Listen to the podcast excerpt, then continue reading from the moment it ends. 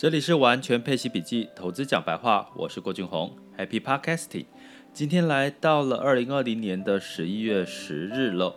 那经过了闷了一段时间的十月份、十一月，终于有非常激励人心的好消息，大家肯定都闷坏的，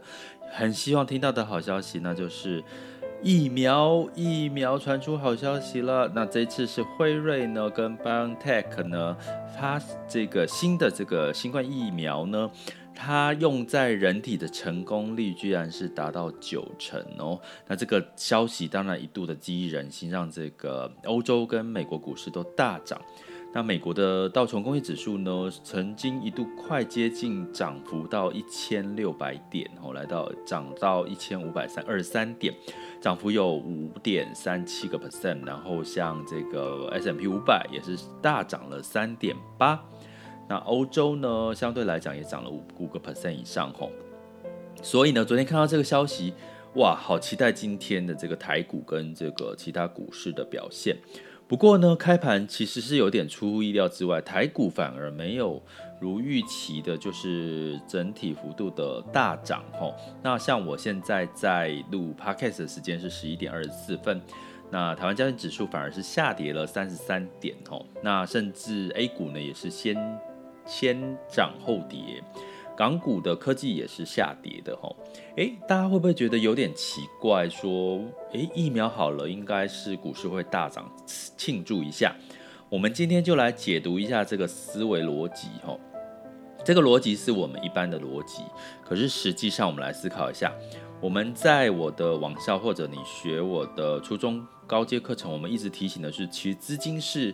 有两只、四只脚，哈，它跑得会比我们的人来得快。那资金是有限的，它不是无限制的嘛。所以你去想一下，在目前如果在全球资金有限的情况下，那如果你是聪明有脑袋的前四只脚，你会往已经涨多的科技股去跑，还是会往这个疫情受灾户？什么叫疫情受灾户呢？比如说像原油，比如说像航空。比如说像一些消费一些的一些类股，哦，产业哦这些的标的去跑呢？那答案很清楚的哈，像今天的开盘的涨幅涨最多的，像呃甚至涨停都是在一些航空，还有什么像金融。那金融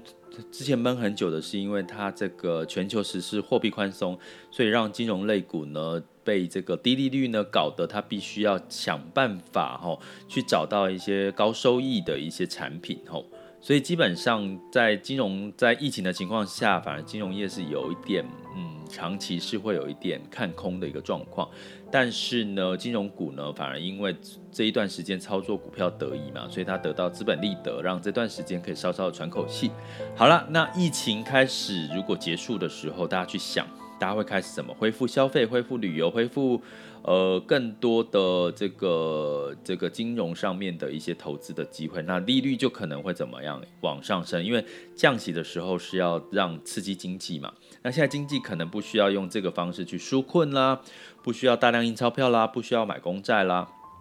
所以你会看到的是，我们来逻辑思考一下，油价涨嘛，吼，那油价涨涨高达涨。昨天的一天的涨幅涨了十个 percent 哦，那油价会对什么是受益的？我们之前讲过，在配息的工具里面，像这个高收益债、新兴市场债，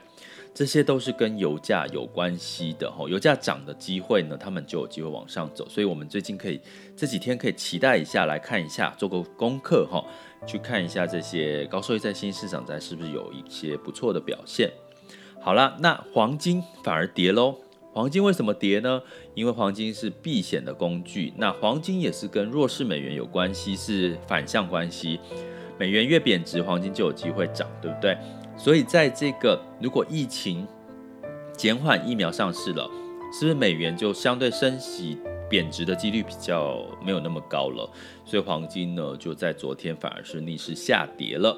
所以你可以用这些思维逻辑去可以很清楚的看到的是，诶，为什么科技股？在今天没有表现的比较亮眼，就是因为科技股过去涨多了嘛。那涨多的过程当中呢，你现在资金有限，要往哪边跑？当然是往疫情受灾户，像航空啦，哦，甚至跟医疗有关系啦。或者是像一些消费啦，吼，一些财报题材好的一些呃旅游啦相关的，像今天在台股的部分，像雄狮旅游啊、华航啊、长荣这些，就几乎是涨停板的做做收，还没还没到还没结束了哈，但是就是涨停板涨给大家看，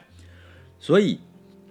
在这个时候，你应该怎么去布局呢？其实会建议大家，当然在这个外真的疫苗真的开始陆续上市，而且有更多好消息的时候，那当然这些疫情受灾户是我们最近短期可以关注的。可是如果资金因为资金的挪动，让这个科技的板块反而没有一个比较好的表现，可是你反而可以在这段时间，因为科技股可能有一些修正，反而也可以找到一个，比如说到明年的一个进场时机。为什么呢？因为跟各位讲，比如说以台湾的出口业呢，在最近的新的数据，出口的数字呢是创新高哈，而且是比疫情前的这个呃数字是来得更高的。所以以这样子的一个数字来看的话，我们可以很明显的知道，其实未来出口这件事情呢，的确也会让我们就是呃可以基本面呢会更加的看好哦，尤其在疫情结束的情况下，我希望疫情赶快结束。那我们来看一下哦，那我们的台湾的十月份的出口额呢，大部分出口大增的是什么？就是我们的电子零组件，像还有包含像这个呃互联网相关的一些视讯系统啊，还有我们的笔电呐。那这些呢，其实出口你会知道十月份出口订单，那接下来就会写下我们的财报。好，这些订单数的增加财报，所以我要讲的是，现在短期之内，可能这些疫情受灾户会有一个爆发报复性的成长。可是呢，你不要忽略了，其实科技在它的基本面，在它的订单、它的出口额，其实是屡创新高的哈。所以在这一个情况下，你就可以适度的在短期之内，哦，如果你的心态是一个短期的投资，你可以去去试着在这个时间点呢，去追追逐一些像。呃，产业航空，甚至像低低价的一些能源哦，相关的一些标的哦，包含像我们刚刚讲的，可能也可以稍微期待一下高收益在新兴市场在可能在复苏阶段有一个比较好的表现。但是相对来讲呢，在中长期的布局的情况下，如果科技在短期之内有一些修正的话，不用担心，可能在经基本面好转的时候，或者是整个。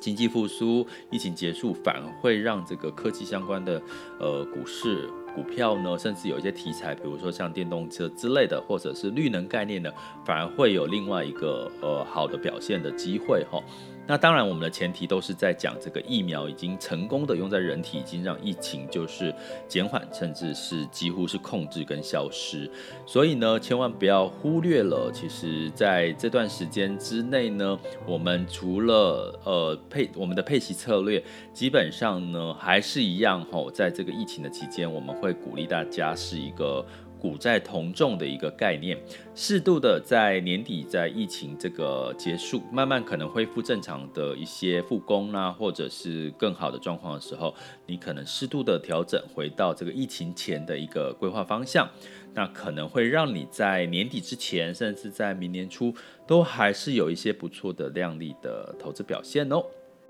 那也欢迎各位呢，可以关注这个全球华人陪伴式理财的网校。在每周呢，会有一个学习热点主题。那每周学习主题的好处就是，像这种每周发生的一些新的状况，我们就可以重新来整理思绪，然后找到一些我们可以对症下药或者是调整的一些亮点哦。那让我们可以随时的掌握市场，然后是去让我们的投资绩效。可以有机会再增值的一个很好的一个学习方式，所以大家有兴趣的话，可以来到我的网校 school 点 happy to be rich dot com，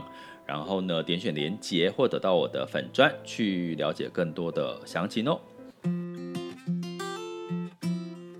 接下来进入到我们的二零二零年十一月十日全球市场盘势轻松聊。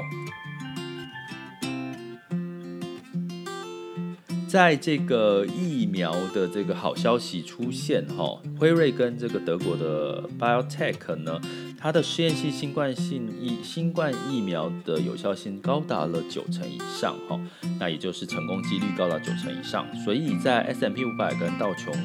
工业指数呢，周一是大涨的。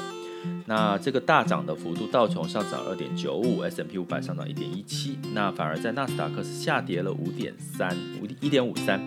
那我们可以刚刚前面已经解释过了，科技股有点是在涨多修正的一个概念，因为在资金有限的一个情况下，